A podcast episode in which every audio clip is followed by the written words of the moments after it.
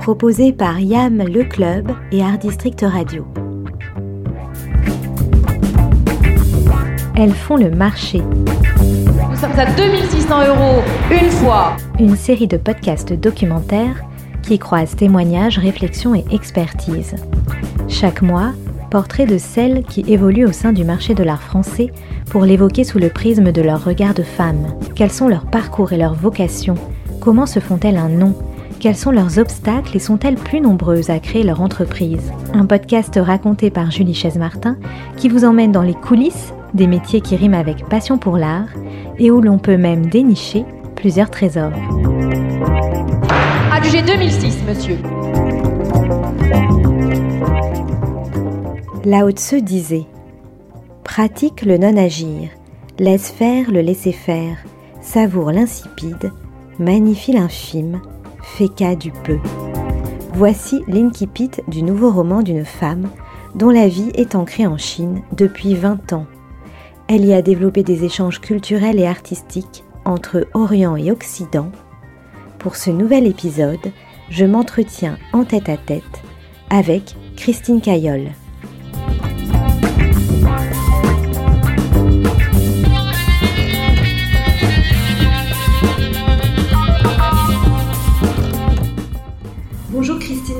Vous êtes euh, philosophe, essayiste, euh, fondatrice du cabinet Synthesis qui accompagne les dirigeants d'entreprise par le biais euh, de l'art et également fondatrice en 2009 de Ishuba, une maison d'art et de culture qui a accueilli en résidence depuis plusieurs années plusieurs artistes français à Pékin.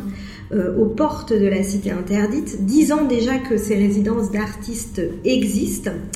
Euh, pour l'occasion, d'ailleurs, il y a une très belle exposition au musée Guimet en ce moment, encore jusqu'au 27 février, qui présente justement euh, ces 20 artistes que vous avez euh, accueillis en résidence. Donc, je crois qu'il y a 13 Français et 7 Chinois. Cette exposition s'appelle Bon baiser de Pékin. Donc, c'est un très joli titre que vous allez peut-être d'ailleurs nous expliquer.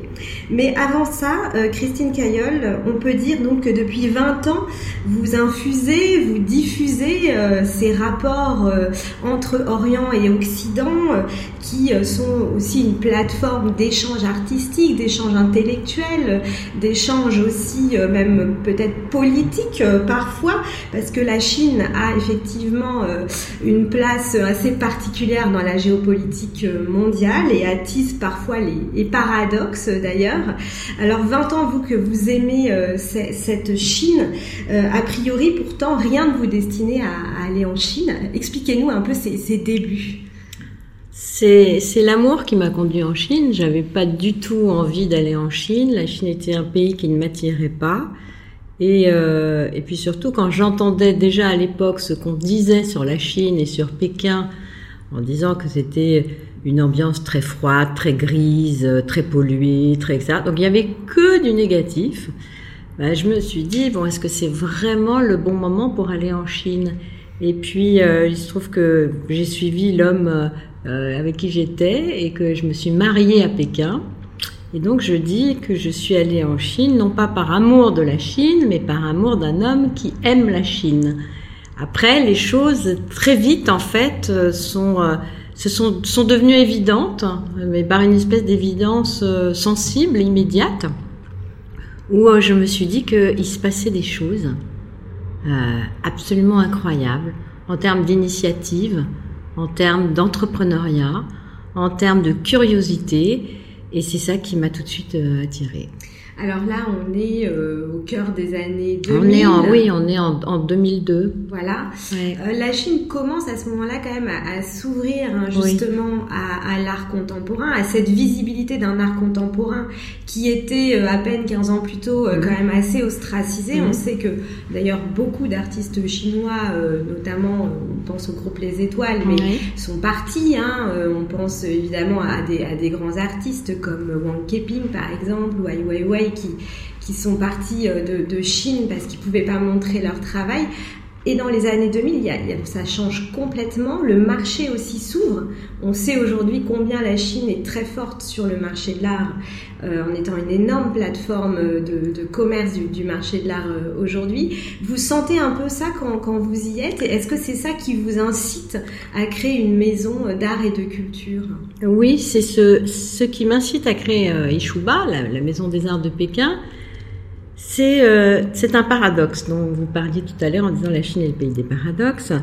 Euh, j'arrive dans un pays où il y a une ébullition en termes d'art contemporain, avec effectivement des grandes figures qui sont là et qui reviennent en fait. Mm-hmm. Les Chinois qui ne pouvaient pas créer en, Chine pour des tas de raisons reviennent soit des États-Unis, soit d'Europe, soit de Berlin, soit de Paris, etc.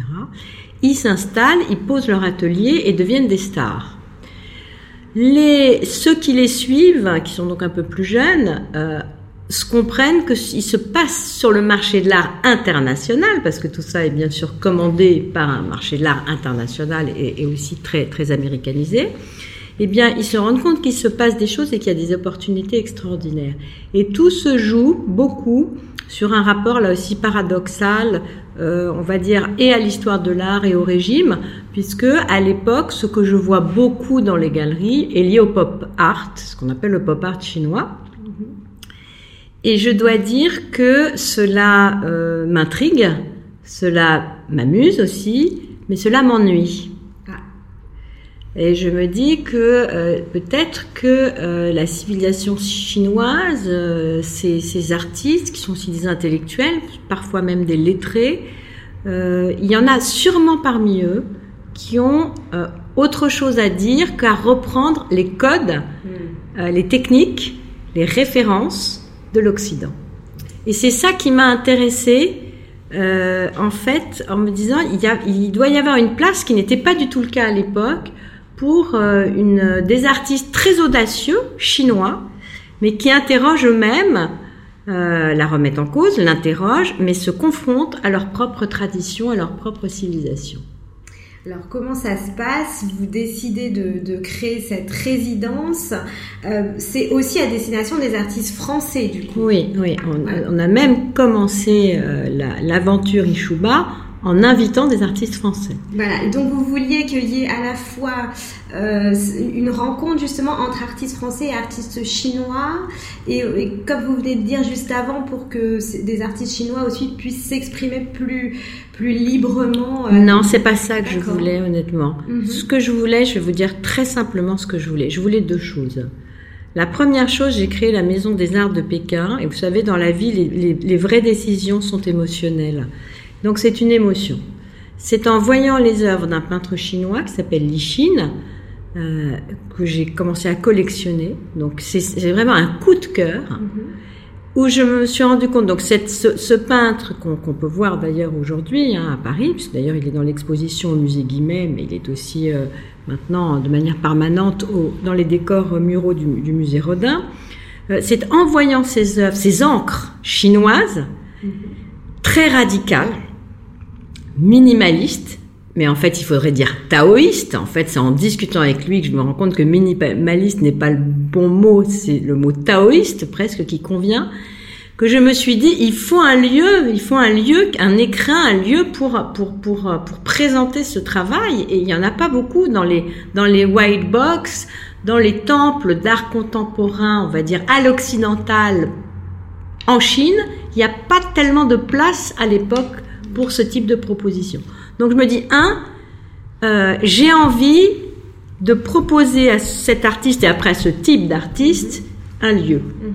Ça, c'est la première raison. Et la deuxième raison, qui est aussi émotionnelle d'ailleurs, c'est j'avais vraiment le sentiment que donner l'opportunité à des jeunes artistes français de sortir de leur bulle. Vous savez, nous sommes tous dans nos propres bulles.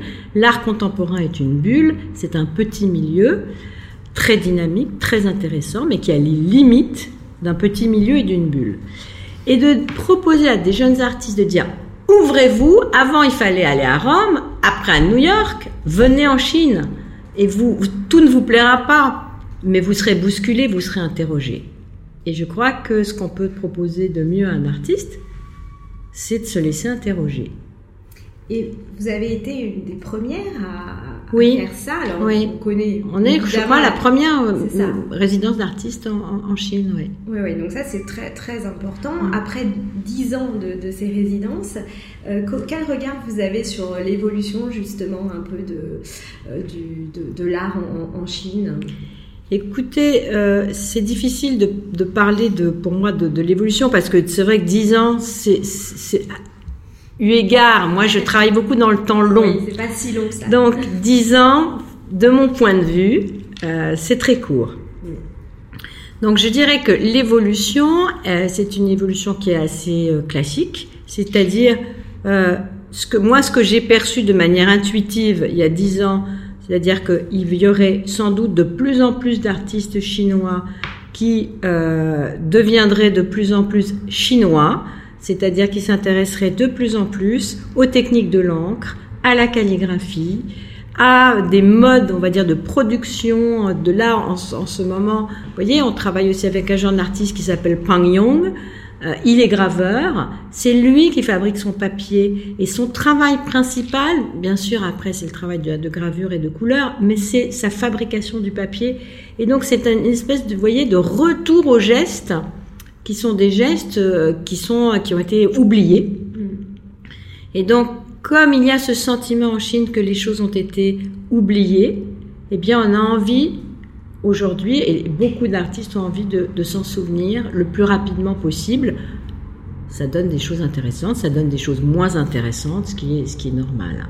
Alors, puisque vous parlez de, de Pen Young, euh, on est justement, euh, on est aujourd'hui euh, pour cette interview à Paris, dans l'antenne finalement Oui. de votre maison Ishuba de, de Pékin, puisque vous accueillez aussi à Paris des, des artistes et nous avons notamment autour de nous la chance de voir quelques œuvres de Pen Young.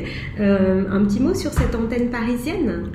Cette antenne parisienne s'appelle chez Tante Martine. C'est très joli déjà. C'est c'est joli parce que d'abord parce que c'est vrai. Et euh, que nous sommes effectivement chez Tante Martine, donc euh, ma tante Martine habitait dans cet appartement. Et, euh, et ça, ren- ça renvoie à l'idée de famille. Et j'aime à dire que Ishuba, et, en, en 10 ans, ce que nous avons réussi à faire, si je dois résumer, nous avons réussi à constituer une sorte de famille d'artistes franco-chinoises. Donc avec des artistes qui justement se parlent, se rencontrent, s'apprécient, dans lesquels, si vous voulez, il y a des liens euh, affectifs qui sont très forts.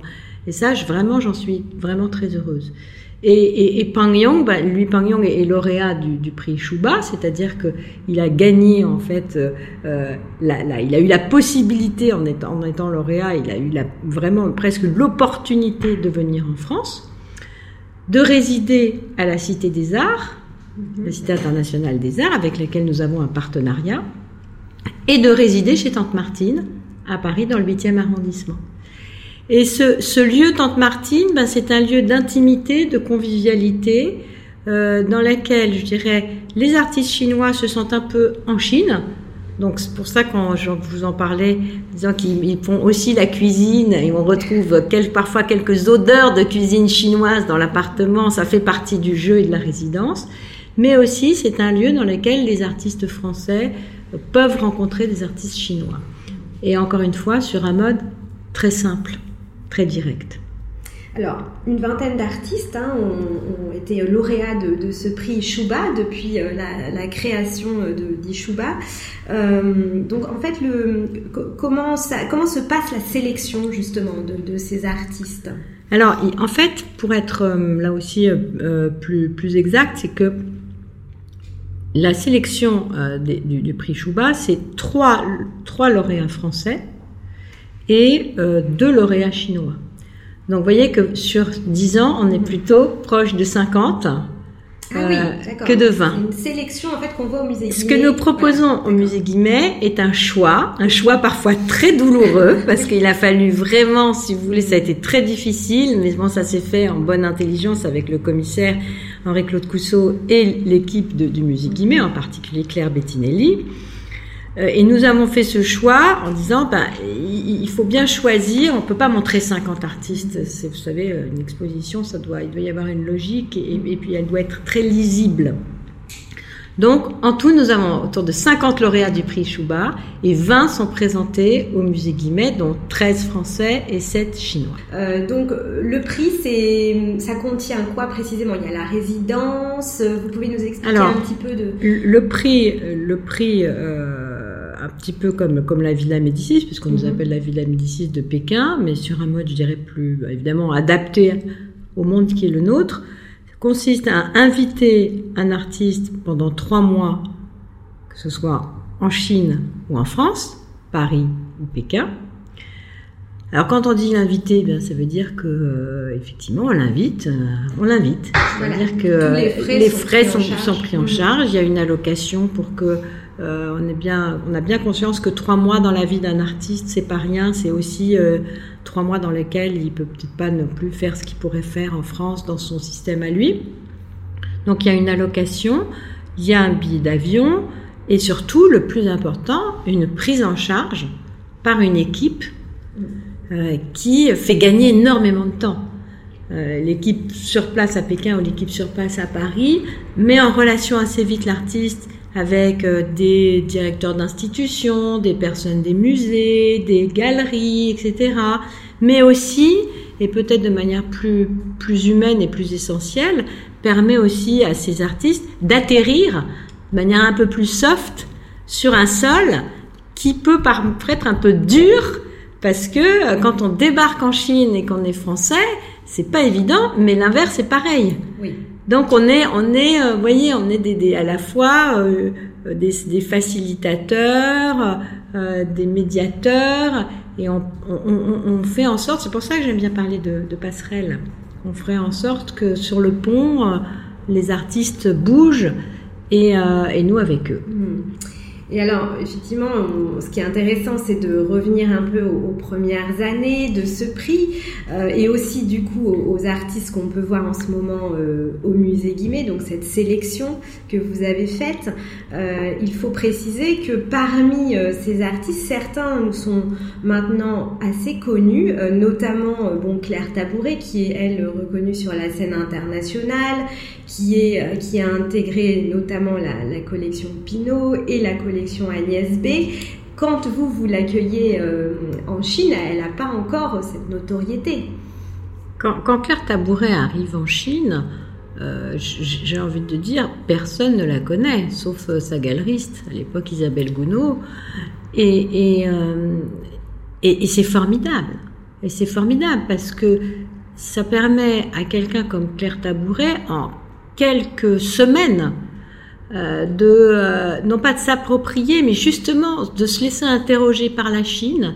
Et c'est là où vous voyez le fait que Ishuba propose une résidence au cœur des routongs, c'est-à-dire des vieilles ruelles de Pékin, dans le Pékin traditionnel, permet à des artistes comme Claire de très vite discuter avec les moyens du bord, avec des chiffonniers, avec les, les, les, les gens quelque part qui travaillent dans la rue et de puiser une inspiration extraordinaire. Et je dois dire que moi j'ai été impressionnée par, euh, par cette, cette, première euh, exposition qu'on lui a consacrée à la fin de sa résidence. Si vous saviez comme les Chinois ont été touchés par son travail, et là je me suis dit, ben, quand même il y a quelque chose. Hein. Il y a quelque chose de, de à la fois d'extrêmement décidé, euh, d'extrêmement sûr dans ce travail, et qui se laisse... traversé par la Chine de manière extrêmement authentique. Donc ça, c'est génial. Et après, ah, bah, après, quand Claire Tabouret, quelque part, elle, le dit elle-même, donc je, peux le dire aussi après elle et non pas à sa place, et eh ben pour elle, il y a un, après et un avant Ishuba, puisque à son retour de Chine, eh bien, le phénomène s'emballe et euh, devient le succès qu'on lui connaît aujourd'hui. Voilà, donc il y a aussi une partie de votre travail qui a permis de défricher un peu, de, de faire euh, finalement oui, rendre visible certains artistes. Mm, mm. On pense également à, alors là plus euh, peut-être reconnu, en tout cas vraiment en France, Lionel Sabaté, Patrick Neu, euh, la, la, très jeune Nathanaël, Herbelin qui est une jeune peintre aussi, voilà qui, a, qui je crois est une, une des dernières oui, absolument. Voilà, donc tous ces artistes sont visibles dans l'exposition Bon baiser de Pékin. Donc c'est vous qui avez choisi le, titre. Oui, je dois dire que c'est moi qui, qui ai choisi le titre. J'ai travaillé avec une équipe formidable, mais ce titre, je vais vous dire pourquoi je l'ai choisi.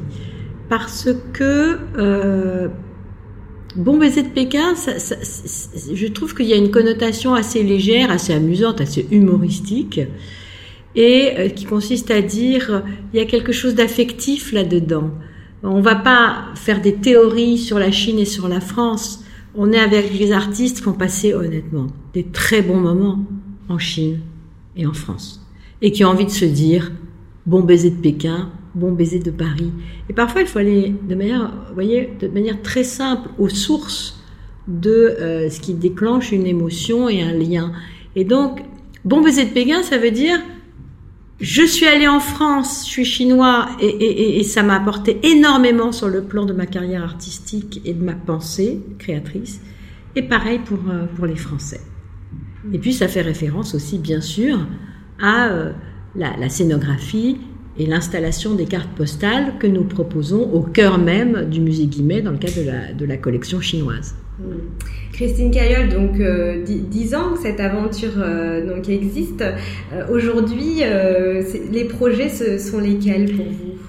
Les projets, c'est vraiment de continuer à vraiment, si vous voulez, comme, comme je le dis tous les jours, trouver, identifier, accompagner de nouveaux artistes et si possible dans des champs un peu différents, peut-être pas uniquement dans les arts plastiques ou dans les beaux-arts, mhm.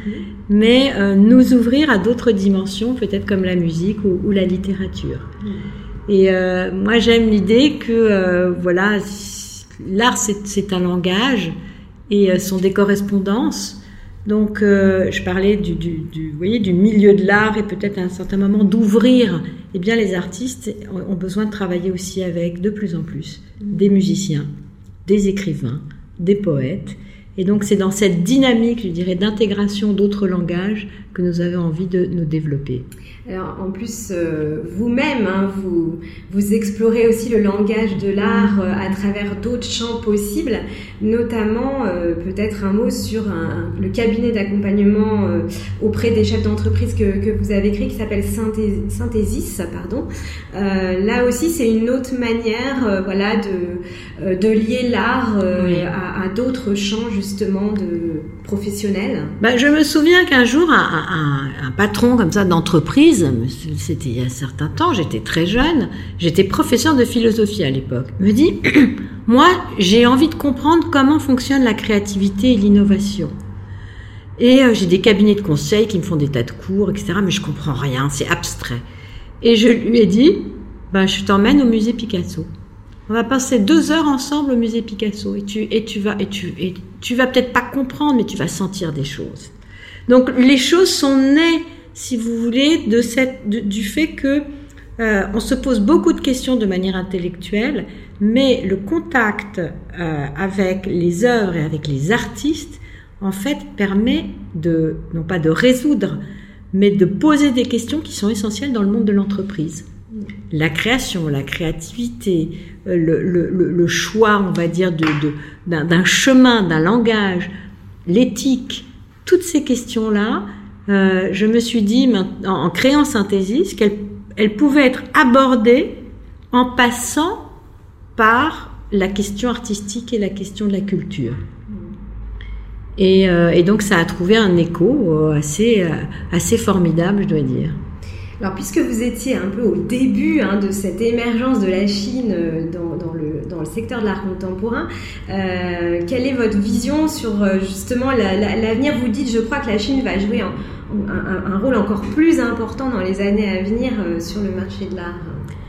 Ben, Je pense que la, la, discussion sur la Chine aujourd'hui, elle est biaisée euh, par deux choses. Euh, par la guerre sino-américaine, qui, voilà, qui impacte toutes les relations et donc les regards qu'on porte sur la Chine, et bien sûr par le Covid. Donc j'aimerais répondre à ces questions d'ici quelques temps euh, ce dont je, je suis convaincue, c'est que la Chine n'a pas dit son dernier mot. il y a euh, des dizaines de dizaines de dizaines de milliers de jeunes artistes qui en ce moment sont en Chine dans des écoles d'art, qui sont des gens ouverts, prometteurs, formidables. Donc, de ce point de vue-là, la Chine n'a pas dit son dernier mot. Est-ce que le milieu de l'art vient souvent vous voir, puisque vous êtes une observatrice euh, assez euh, fiable hein, pour, pour effectivement euh, regarder comment la, Chine se développe et évolue Voilà, ça fait 20 ans que, vous pratiquez la Chine. Est-ce que vous êtes souvent en contact notamment avec voilà, les, acteurs du, marché de l'art ou du monde de la culture français qui, viennent vous voir pour vous demander un peu votre avis, votre opinion? Je suis plus davantage sollicitée par euh, les entreprises et en particulier par les entreprises dans le domaine de l'art de vivre et du luxe, mhm. euh, et en particulier aussi parce que ce sont nos mécènes, mais pas que ça. Euh, quelle est la cause, quel est l'effet, je ne sais pas, pour effectivement apporter non pas des vérités ni un point de vue, mais un poste d'observation. Le poste d'observation que j'occupe parce que je parle chinois, parce que j'écoute le chinois, parce que je suis en lien au quotidien avec des équipes chinoises qui sont sur place et qui me donnent effectivement, on va dire, non pas, non pas une, supériorité, mais en tout cas un poste d'observation assez particulier sur ce qui se passe, ce qui se passe à Pékin. et puis, puisque vous parlez de l'art de vivre, donc je vois aussi que vous avez créé euh, récemment en 2020 un autre prix s'appelle le prix Golden Phoenix.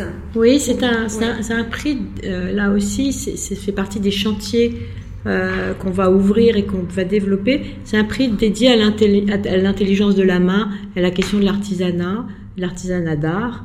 Vous savez qu'en Chine, mais c'est le cas à peu près partout dans le monde, il y a des, euh, des techniques, des métiers qui sont oubliés.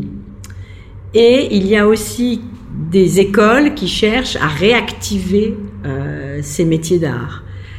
Euh, donc nous sommes dit avec euh, une, femme chinoise qui est très très engagée dans la question justement du patrimoine, on va dire invisible, immatériel, de, nous sommes dit que nous, nous, nous, avions une mission de ce côté-là et pas uniquement de, de l'art plastique, des arts plastiques. Et, euh, et, voilà, et avec le soutien là aussi de Laurent Boileau de la maison NC, nous avons euh, pu lancer euh, ce premier prix qui a déjà euh, connu, on va dire, deux lauréats. Et alors là, on est vraiment, vous voyez, au début de quelque chose. Donc, ce serait bien d'en parler dans, quelques années, mais on a une grande ambition avec ce prix. Eh bien, on en reparlera, j'espère. Euh, Christine Caillol, merci. Puis pour euh, aussi vous connaître euh, peut-être plus intimement, vous venez de sortir un roman aussi aux éditions Chopin qui s'intitule L'amour est un thé qui infuse lentement. donc ça fait aussi référence voilà, à, votre amour de la Chine à travers justement votre amour personnel pour un homme. Euh, donc ça vient de sortir euh, cette, euh, là en octobre, il y a, quelques, quelques semaines.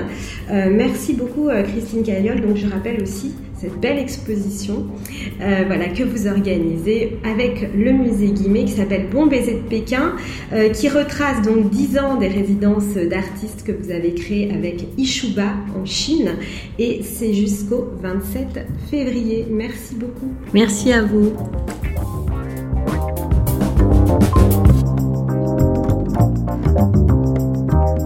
Vous venez d'écouter le 16e épisode d'Elles font le marché en partenariat avec YAM le club et Art District Radio. Restez à l'écoute et retrouvez-nous chaque mois sur Art District Radio le dernier mercredi du mois à 18h et sur toutes les bonnes plateformes d'écoute telles que Spotify, Deezer, iTunes, Aosha ou Google Podcast. Elles font le marché, épisode 17, vous donne rendez-vous le mois prochain.